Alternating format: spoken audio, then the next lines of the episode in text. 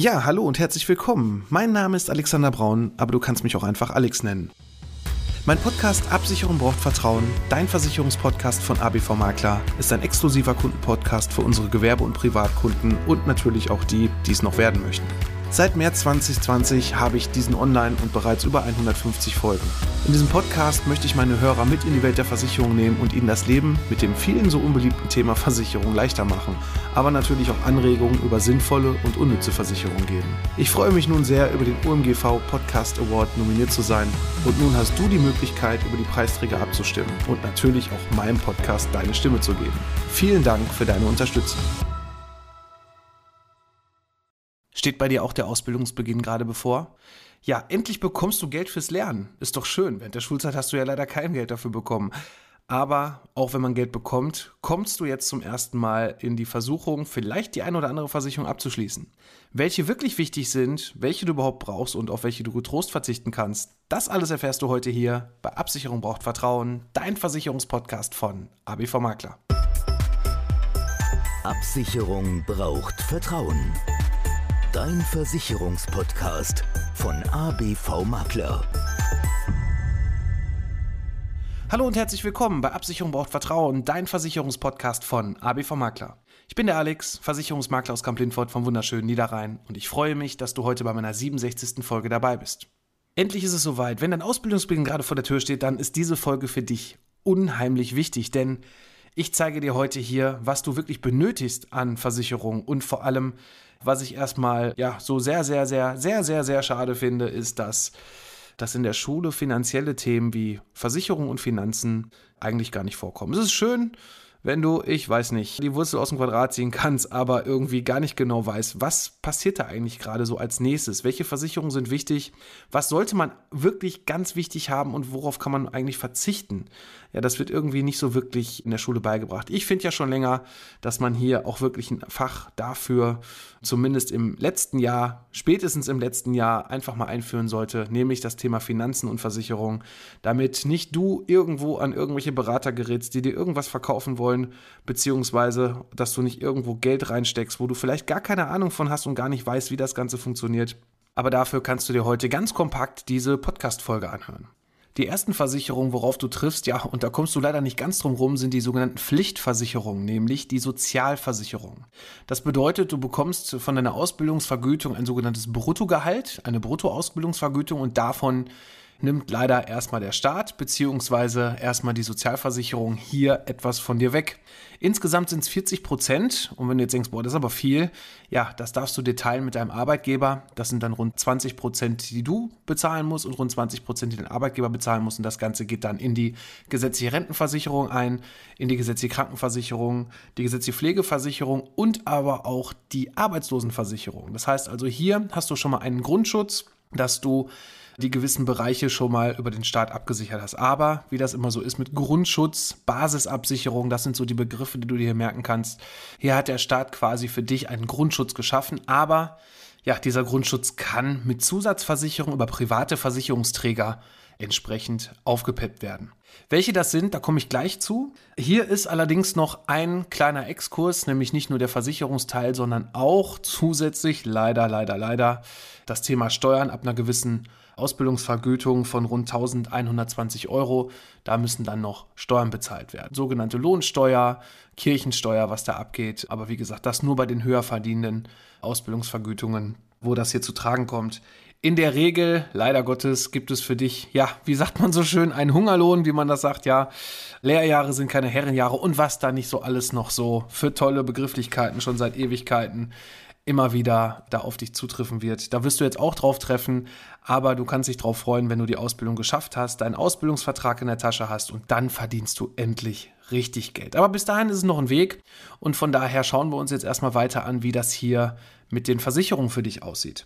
Bevor du nämlich an irgendeinen tollen Versicherungsonkel gerätst und der sagt, ja, da ist alles wichtig, müssen wir alles abschließen und dann bleibt nachher von deiner Ausbildungsvergütung gar nichts mehr über, dann könnte es vielleicht sein, dass es vielleicht etwas überversorgt ist und vielleicht gar nicht so auf die richtigen, wichtigen Versicherungen erstmal geachtet wurde.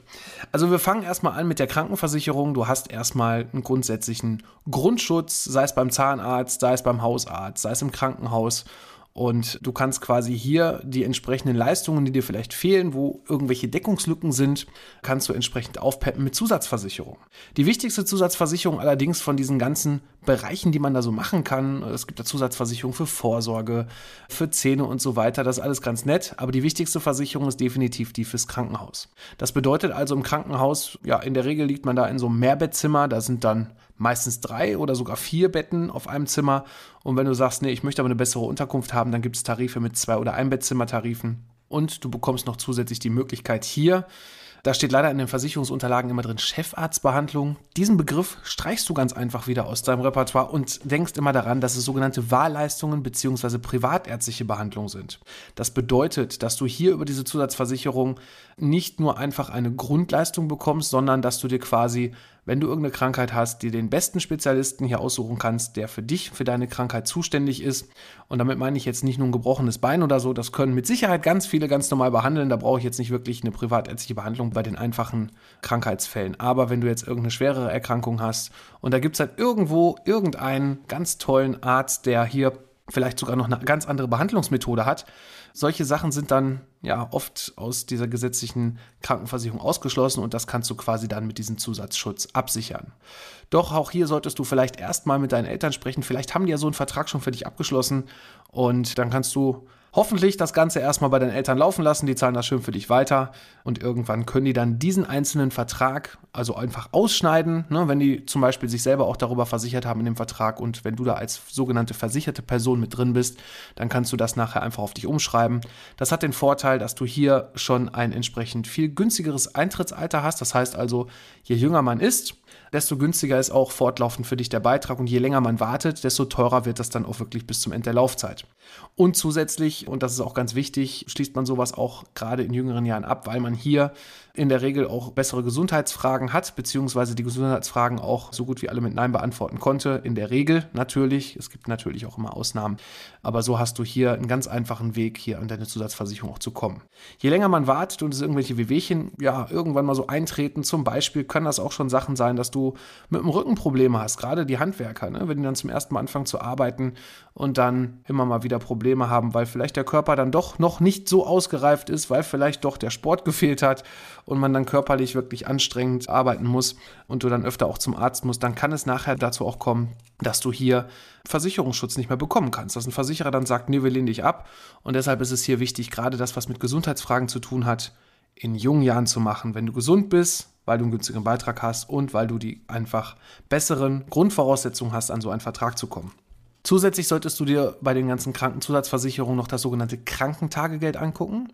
Das heißt also nicht Krankenhaustagegeld, das wird oft verwechselt, weil es hört sich ja auch so ähnlich an.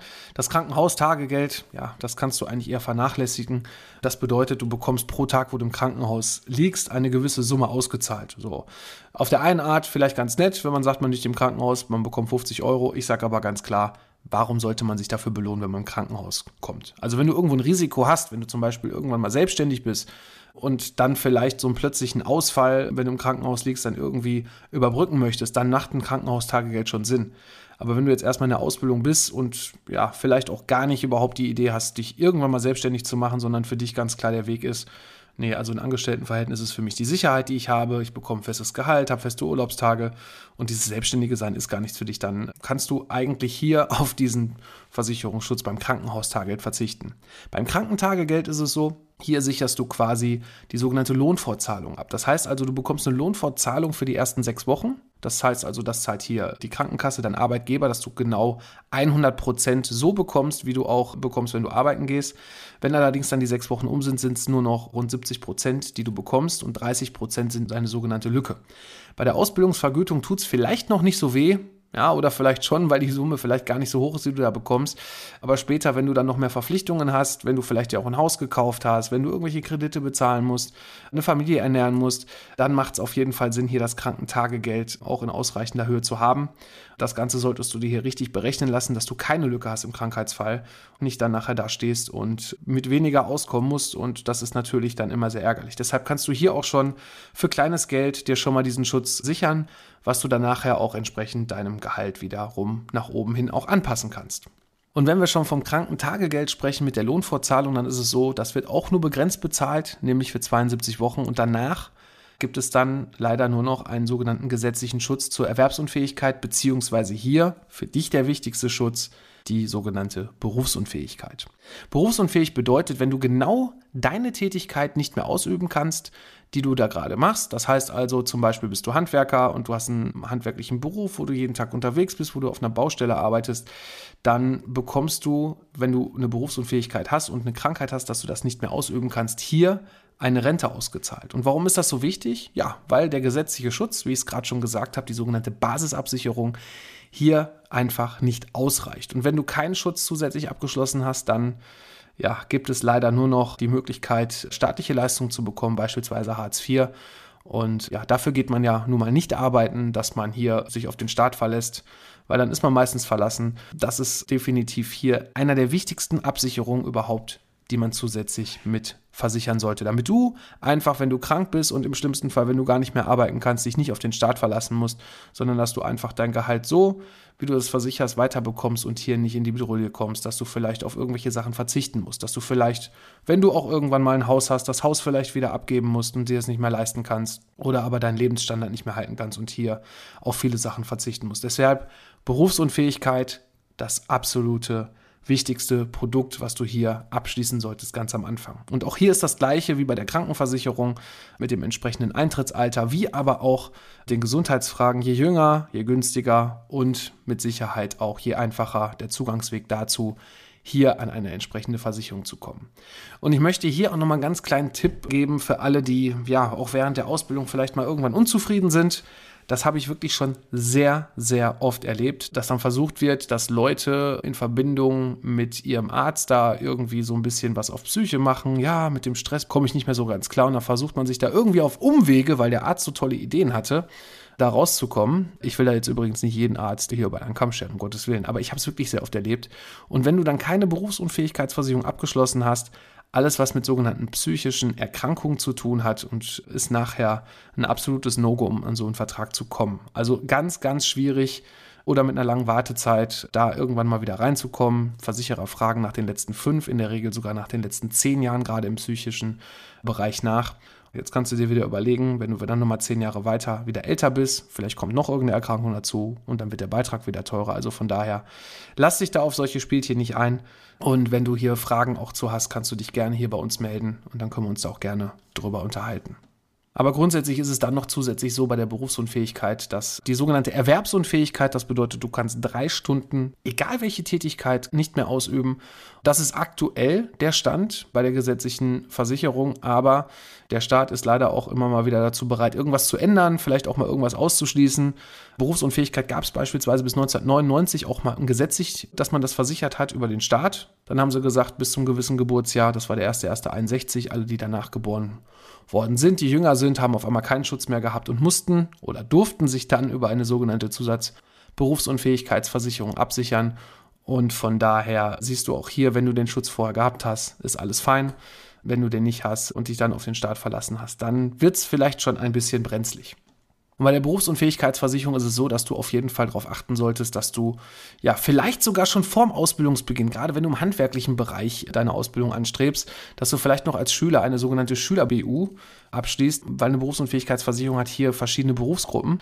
Und der Handwerker ist immer etwas höher, der ist etwas teurer. Und wenn du das als Schüler abschließt, dann sprich einfach mal mit deinen Eltern auch darüber, dann kannst du hier für dein Leben lang an günstige Beiträge kommen. Und auch da ist wieder leider so der Fehler im Detail, denn nicht jede Berufsunfähigkeitsversicherung für Schüler hat für dich auch wirklich planbar ein vernünftiges Bedingungswerk.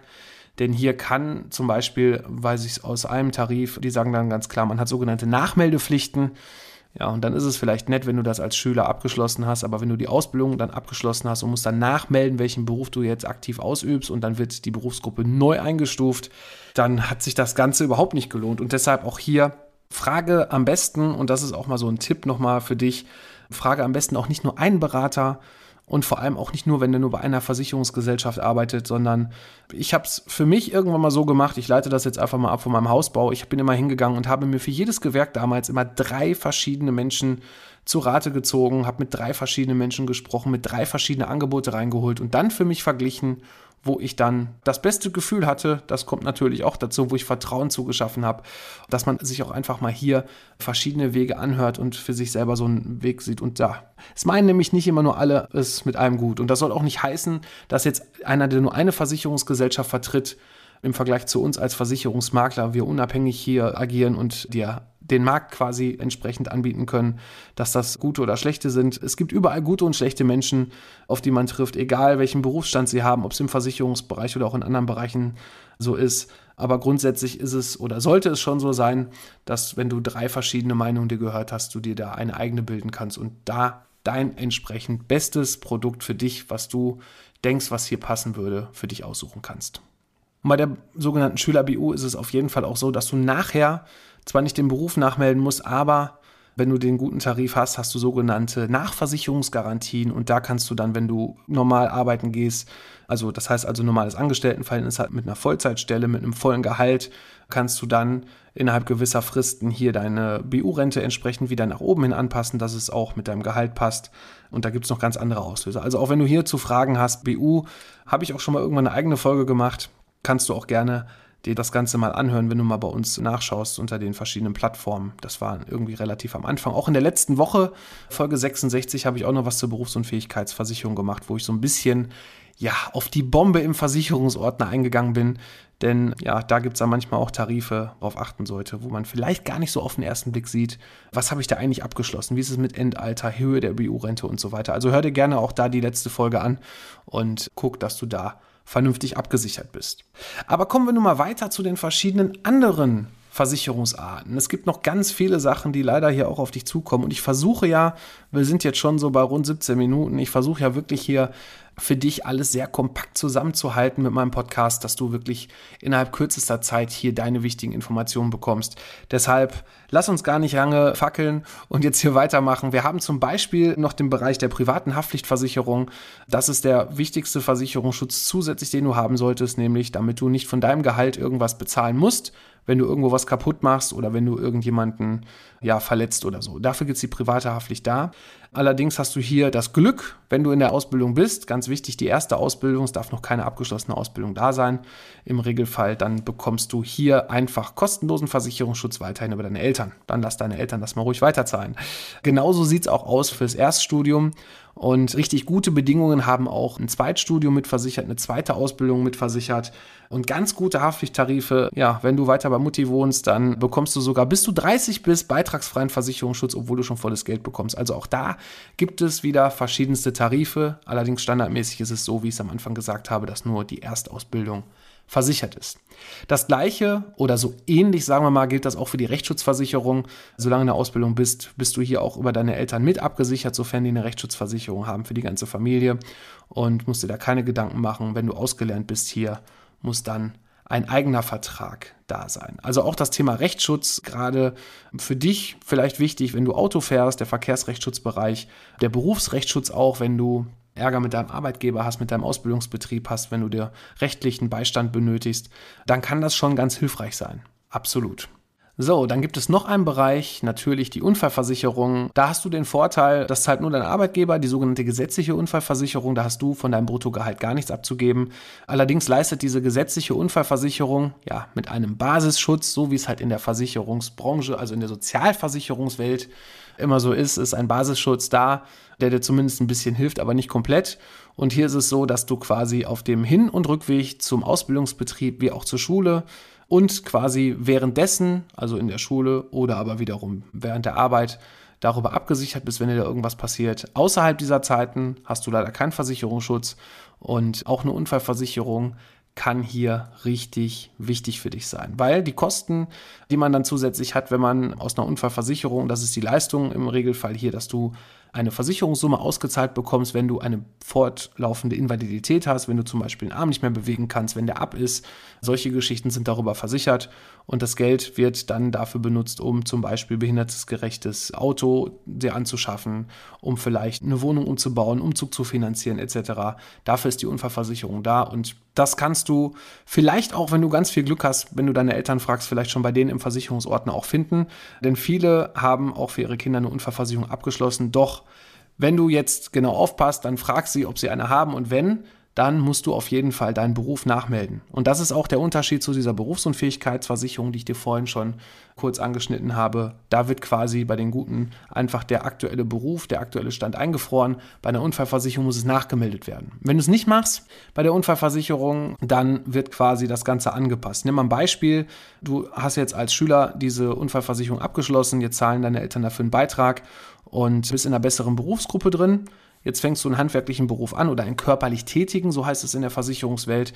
Und dann müsste das quasi auf einen teuren Tarif umgestellt werden. Ich nehme mal ein Beispiel, wenn es jetzt 20 Prozent mehr Beitrag wären, ja, und du hast es nicht umgestellt, dann würden quasi diese 20% an mehr Beitrag einfach von den Leistungen abgezogen werden. Das heißt also, dann bekommst du weniger. Deshalb hier Berufsgruppe überprüfen lassen ist Punkt 1. Sprich da einfach mal deine Eltern an. Und Punkt 2 ist auf jeden Fall mal über die Versicherungssummen generell zu gucken, ob das denn alles noch so passt. Weil meist werden so Unfallversicherungen irgendwann mal abgeschlossen, als du geboren wurdest, wurden dann auch irgendwie nie wirklich angepasst. Und da gibt es wirklich ganz viele Fälle, die ich so in meiner Beratungszeit jetzt schon von rund 20 Jahren immer wieder sehe, wo dann ja, ich sag mal, irgendwelche Mindestsummen abgeschlossen wurden und das hilft dir dann auch nicht wirklich weiter. Deshalb sollte man da auf jeden Fall auch mal schauen, ob das Ganze noch zur heutigen Zeit passt. Dann kommen wir noch weiter, wenn du jetzt nicht mehr bei deinen Eltern wohnst, zum Thema Hausratversicherung wenn du im Studium bist oder aber wenn du einen sogenannten Zweitwohnsitz vielleicht auch für deine Ausbildung hast, das heißt also, du bleibst eigentlich offiziell bei deinen Eltern wohnen, hast aber nur so eine vorübergehende Studentenwohnung oder so ein Apartment oder so irgendwo, dann kann es sein bei guten Bedingungen, dass du dafür noch nicht mal eine eigene Hausratversicherung abschließen musst, sondern dass dieser Part sogar tatsächlich als Zweitwohnsitz mit in der Hausratversicherung deiner Eltern mitversichert ist. Da sind da meistens so Summen von 10, 15, 20.000 Euro mit drin. Da kannst du dir auch schon mal wieder ein paar Euro sparen. Deshalb ist es immer gut, sich auch mit den Eltern gut zu halten. Das möchte ich dir nur mal so als Tipp schon mal mitgeben, wenn die da irgendwas schon im Versicherungsordner schlummern haben.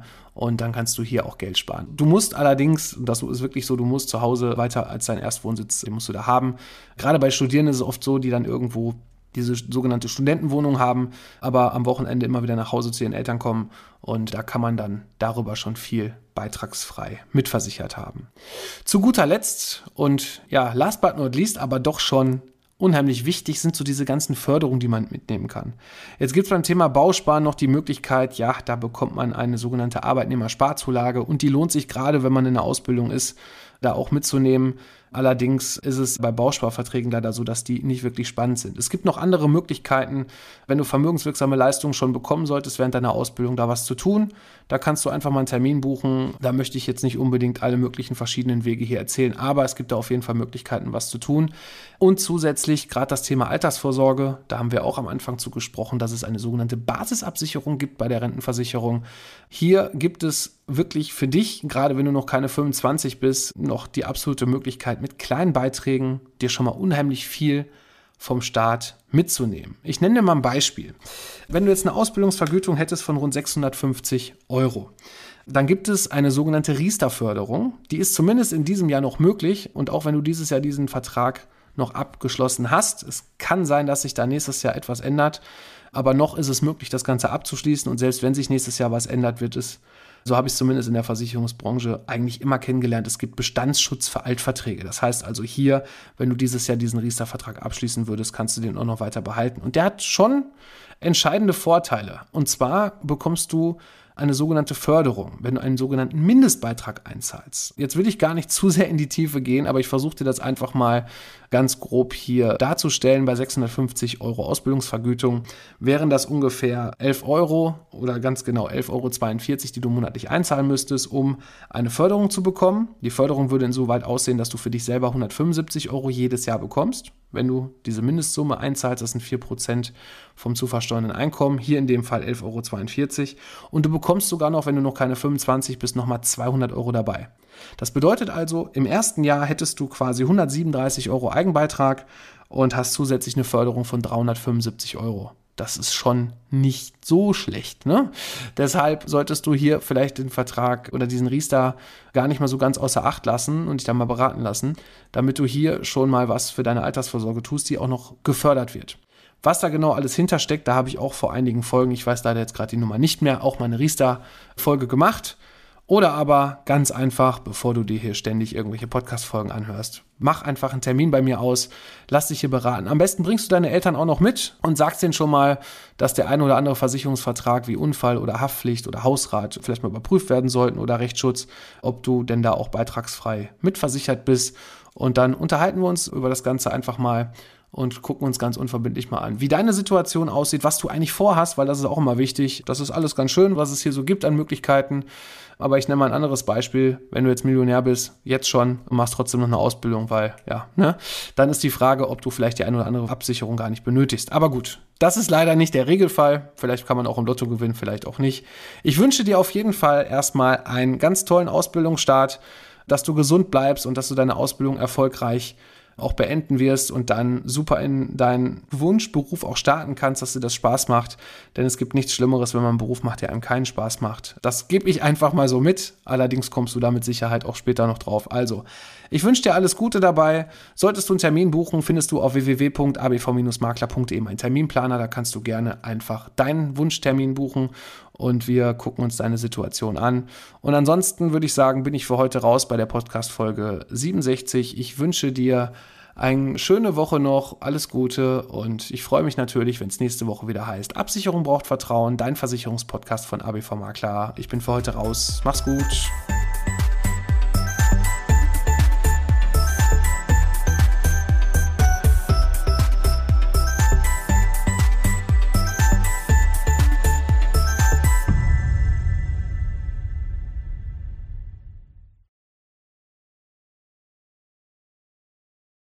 Ja, hallo und herzlich willkommen. Mein Name ist Alexander Braun, aber du kannst mich auch einfach Alex nennen. Mein Podcast Absicherung braucht Vertrauen, dein Versicherungspodcast von ABV Makler, ist ein exklusiver Kundenpodcast für unsere Gewerbe- und Privatkunden und natürlich auch die, die es noch werden möchten. Seit März 2020 habe ich diesen online und bereits über 150 Folgen. In diesem Podcast möchte ich meine Hörer mit in die Welt der Versicherung nehmen und ihnen das Leben mit dem vielen so unbeliebten Thema Versicherung leichter machen, aber natürlich auch Anregungen über sinnvolle und unnütze Versicherung geben. Ich freue mich nun sehr, über den OMGV Podcast Award nominiert zu sein und nun hast du die Möglichkeit, über die Preisträger abzustimmen und natürlich auch meinem Podcast deine Stimme zu geben. Vielen Dank für deine Unterstützung.